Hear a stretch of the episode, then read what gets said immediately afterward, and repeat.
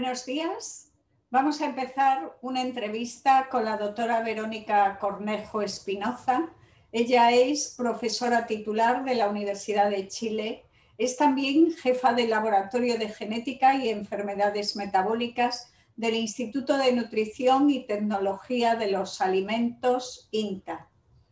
Por otra parte, forma parte del Comité Asesor del Programa Nacional de Pesquisa Neonatal de fenilcetonuria y hipotiroidismo congénito del Ministerio de Salud de Chile.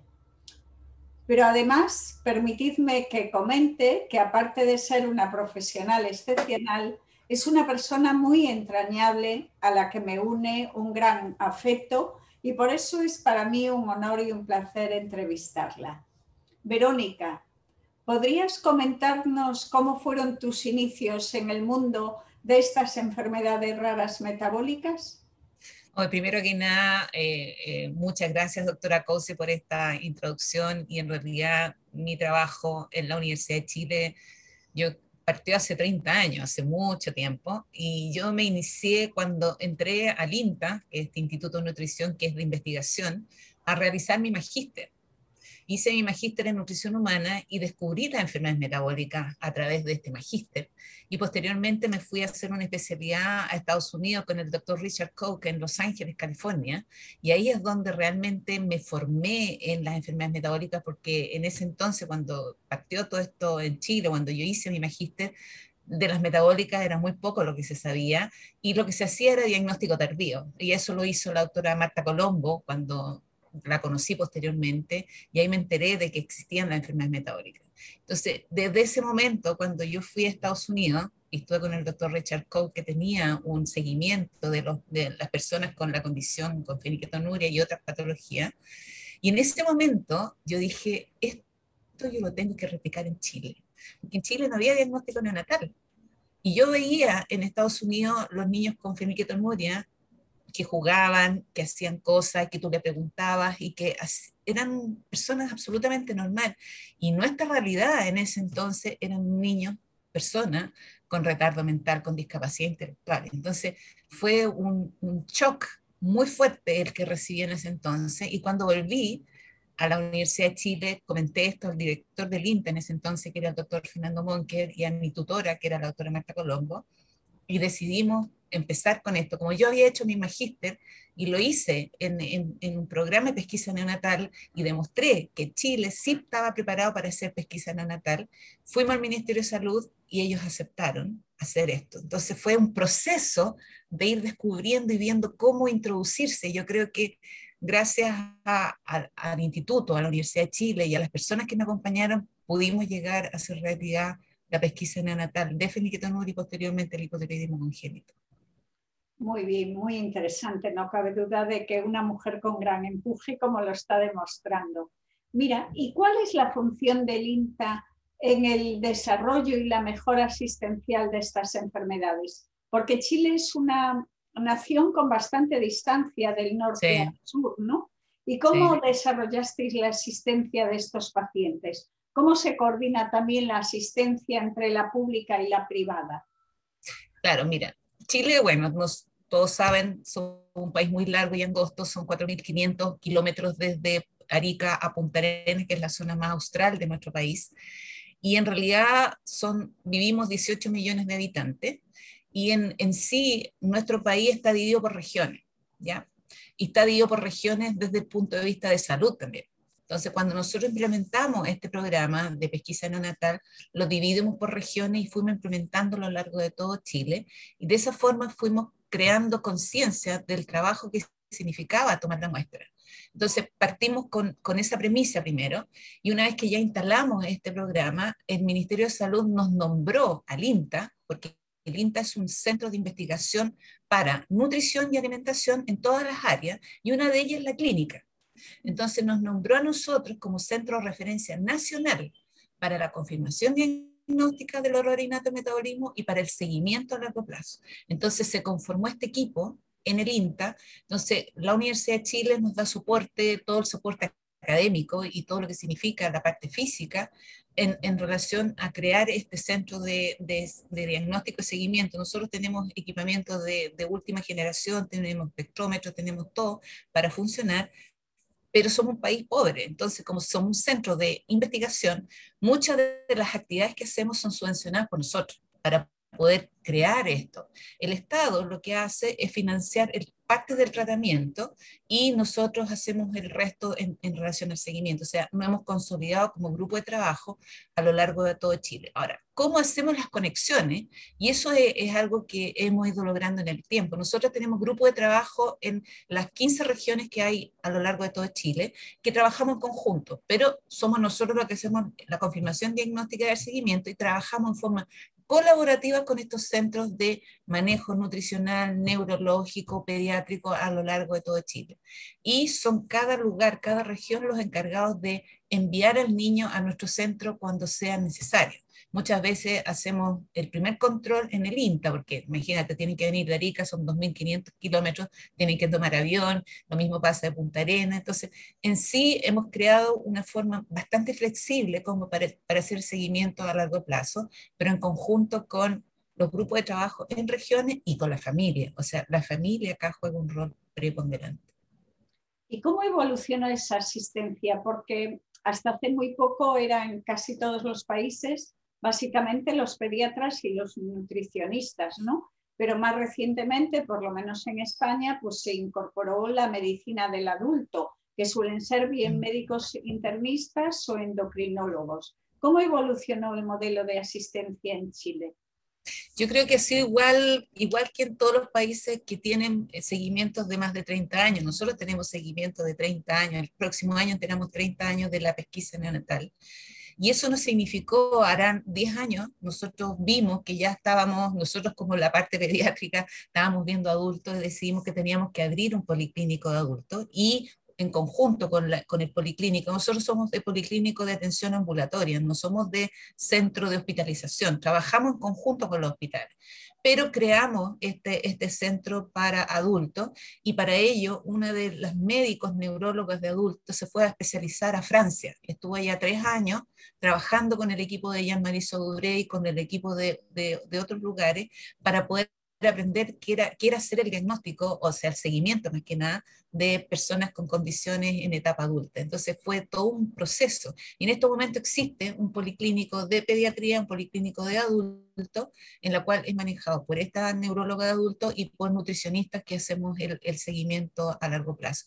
Pero ha sido, no ha sido fácil, ¿ah? porque en realidad cuando tú tienes adultos que están eh, siendo seguidos por ciertas personas, ellos se acostumbran con uno. Entonces es difícil hacer la transición en etapas más adultas. Entonces nosotros hacemos esa transición más o menos de los 10 años, 14 años, empezamos a contarle y empiezan a introducirse con estos otros profesionales para que vayan acostumbrándose a que existe otro lugar donde los van a estar viendo y siguiendo. O sea que lo tenéis bastante similar a como también nosotros ahora, bueno, pues estamos con ellos que no cabe duda de que es necesario, además conforme ya tenemos cada vez pacientes de más edad. Y, pero falta un papel, el papel de los genetistas en estas enfermedades. ¿Cuál crees que debe de ser el papel de los genetistas?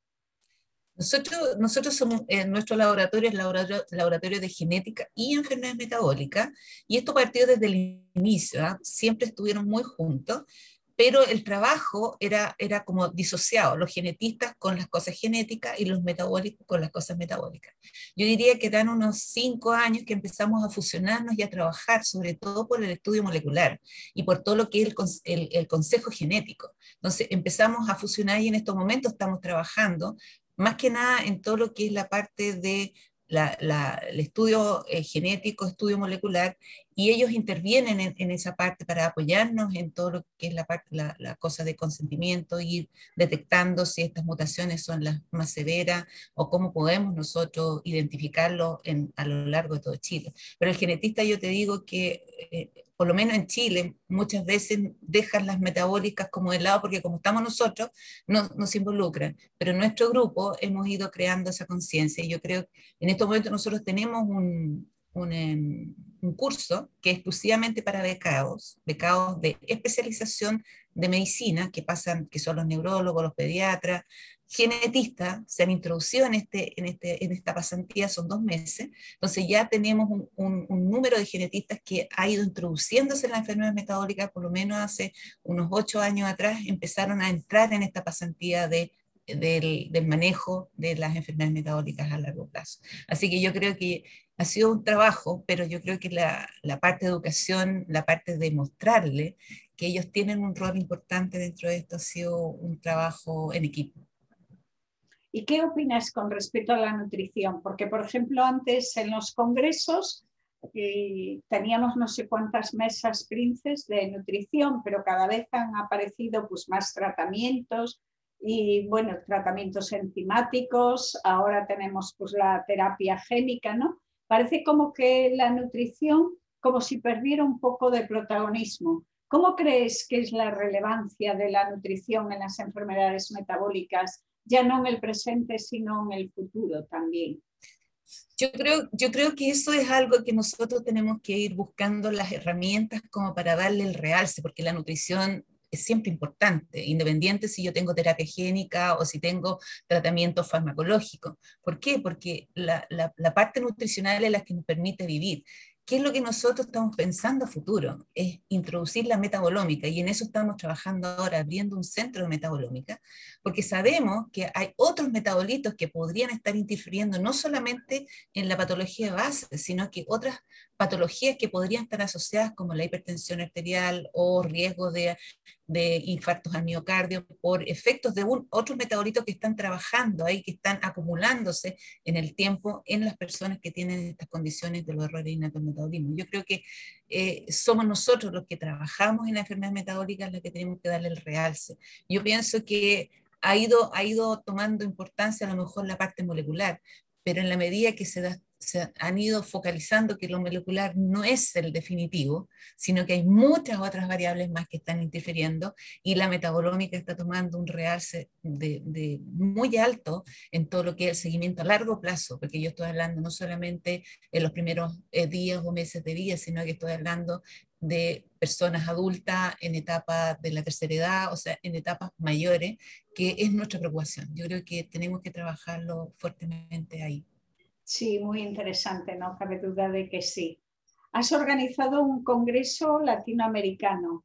¿Cómo es la colaboración entre los diferentes países de América Latina? ¿Es óptima y fluida o te gustaría que fuera más? No, yo creo, yo creo que, bueno, eso también. Nosotros tenemos una sociedad latinoamericana de error innato metabolismo y pesquisa neonatal que funciona desde el año 78 más o menos. Y yo creo que eso nos ha permitido tener una fortaleza. Posteriormente se creó la revista, que tenemos una revista de, de errores innatos metabolismo y screening neonatal, que yo creo que ha favorecido en todo lo que es la parte de difusión y la parte académica del grupo de trabajo. Somos 20 países de Latinoamérica y en este momento llevamos, vamos en el número 14 de, de, ejecución de estos congresos que se hacen cada dos años. Bueno, el año pasado no se pudo hacer por lo de la pandemia, pero se movió para el año 22. Y el trabajo eh, es arduo porque siempre sabemos que son eh, los, los, grupos de las cabezas de grupos los que trabajan, pero cuando se requiere del trabajo colaborativo, colaborativo de las diferentes personas que trabajan en, en Latinoamérica en enfermedad metabólica, hay una cohesión bastante buena. Y yo creo que una de las cosas que hemos logrado con eso es crear estas webinars que gracias a la pandemia se, se ha logrado hacer y nosotros dijimos, bueno, si no tenemos congreso, tenemos que tener un puente que permita mantener actualizado y a la gente de la sociedad unida. Entonces creamos estas webinars que se hacen una vez al mes y se hacen invitaciones a diferentes profesionales expertos en diferentes patologías y una de ellas te invitamos a ti. Eh, Sí, María, Mariluz, porque tú eres la experta en tirocinemia y aprendimos mucho, pero es, es, nuestra forma, o sea, yo creo que el trabajo también acaba dirigido a cómo yo mantengo eh, el conocimiento a flor de piel, porque es la forma en la cual tú mantienes entusiasmada a la gente. No es fácil tenerlas cohesionadas, pero cuando tú entregas y das eh, conocimiento, realmente hay una muy buena respuesta y el Programa Nacional de Pesquisa Neonatal en Chile, ¿Crees que es suficientemente amplio, que evoluciona adecuadamente o te gustaría que mejorara? No, de todas maneras me gustaría que mejorara. Ha sido, bueno, son, somos países en vía de desarrollo y los recursos siempre se diluyen o se van a, a otros lugares, pero nosotros la pesquisa neonatal para estas dos condiciones ya, va, como te decía, va a tener 30 años y nosotros en el 2017 partimos con la pesquisa neonatal ampliada, en la cual sumamos a estas dos patologías otras 24, tanto a la aminoacidopatía, fibras orgánicas, eh, eh, defectos de oxidación, eh, la 17 hidroxiprogesterona, o sea, hay varias, varias que sumamos. Y en este piloto fue realmente un éxito porque nuestro sistema de salud es piramidal. O sea, tiene un mandato inicial y todo esto se repite a lo largo de todo Chile en forma muy sistemática. Y logramos hacer una, una, un piloto en un centro específico donde evaluamos estas 26 condiciones y logramos eh, determinar una incidencia de unos 1050 recién nacidos. O sea, realmente es, una, es algo que tú dices, es mandatorio ampliar el programa de pesquisa neonatal. Y en eso estamos. O sea, a través de la evidencia obtenida del desarrollo de este piloto, estamos presionando en este momento al Ministerio de Salud para que lo consideren dentro de sus planes de ampliación de, la, de prevención de la discapacidad intelectual, que es donde está insertado el programa nuestro. Y también el año pasado hicimos una reunión con, con la OCDE y con, el, ¿cómo se llama? con un organismo internacional que también nos apoyó y lo hicimos a través del Ministerio de Salud, entonces se sacó un, mandato y en este momento está introduciéndose como parte de, las políticas públicas de Chile, porque tiene que ser así, o sea, si yo no tengo una política pública para este tipo de patología es imposible llevar a cabo. en, en Chile cuesta, pero cuando se pone en funcionamiento son políticas públicas definidas. Entonces, en eso estamos. Yo espero, antes de morirme, que esté funcionando esto. Sería feliz, realmente sería feliz. Bueno, seguro que lo conseguirás y además seguro que, bueno, delante ya de España.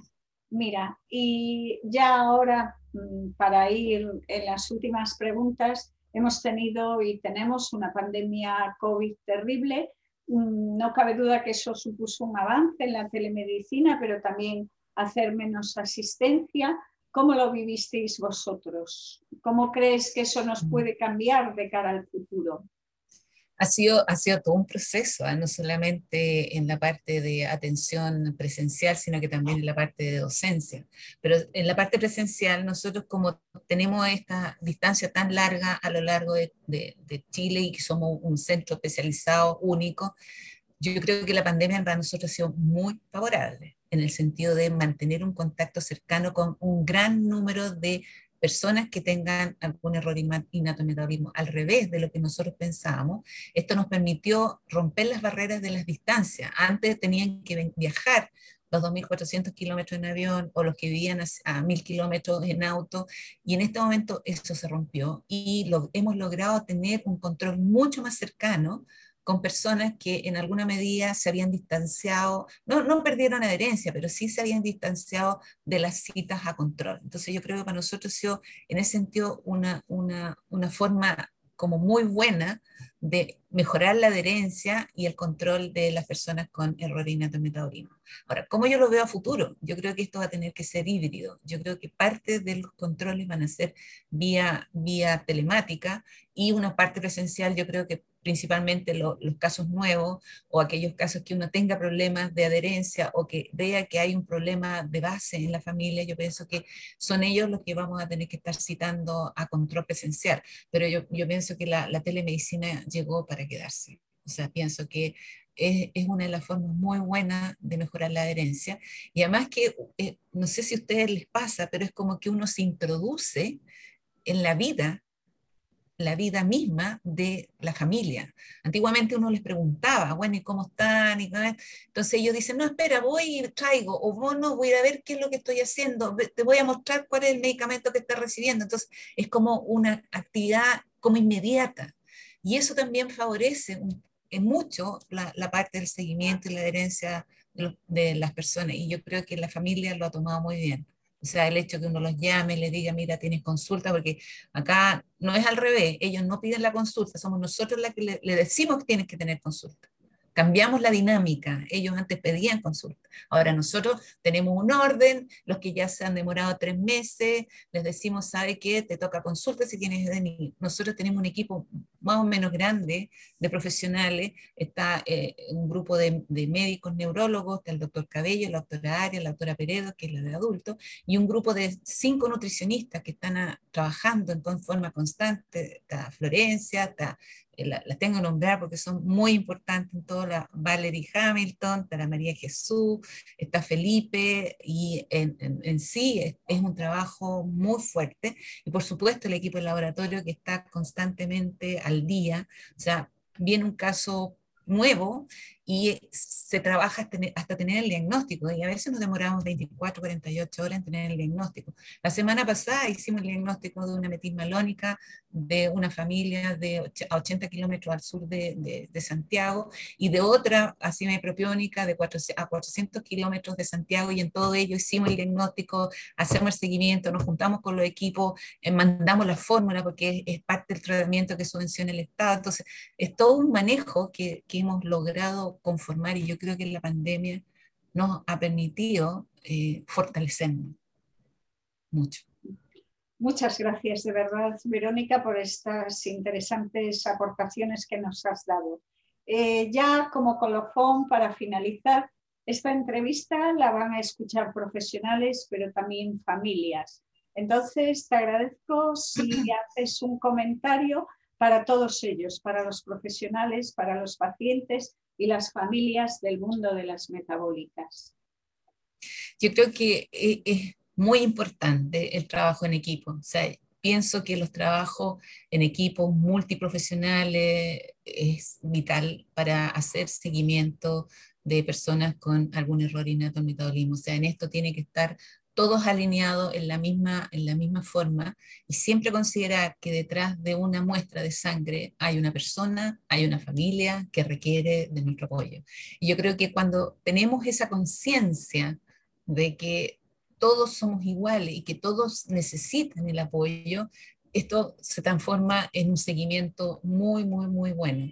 Yo creo que para la familia el sentir que nosotros estamos detrás siempre para cualquier, cualquier problema ha sido la, mantener una buena adherencia al tratamiento. Nosotros en, hicimos, Rosan, sacamos una publicación del seguimiento a largo plazo en la fenilcetonuria y tenemos el 80% de adherencia en adultos. O sea, realmente es muy bueno, pero es porque tenemos esta, esta conexión y ellos saben que cualquier problema tienen que llamar, tienen que comunicarnos y la familia también. Entonces yo creo que en esto lo, primero es trabajo en equipo y lo segundo, la familia tiene que tener confianza en ese equipo de que siempre van a estar apoyándolo para mantener una mejor calidad de vida. Yo creo que el trabajo colaborativo y la educación son los pilares fundamentales en, en, en el éxito de estas condiciones.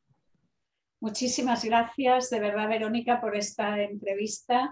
Eh, tus palabras, no cabe duda de que muestran lo que ya sabemos todos, que eres una magnífica profesional, muy reconocida no solamente en Latinoamérica, sino a nivel eh, mundial. Y de verdad, eh, gracias por esta entrevista que seguro que les va a gustar muchísimo, tanto a las familias como a los pacientes como a los profesionales. Gracias. no, de nada.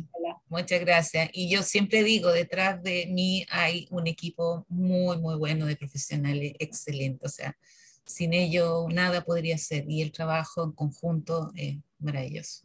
Así que muchas gracias a mi equipo de genética en el primer metabólica de Chile. Gracias, gracias, Verónica.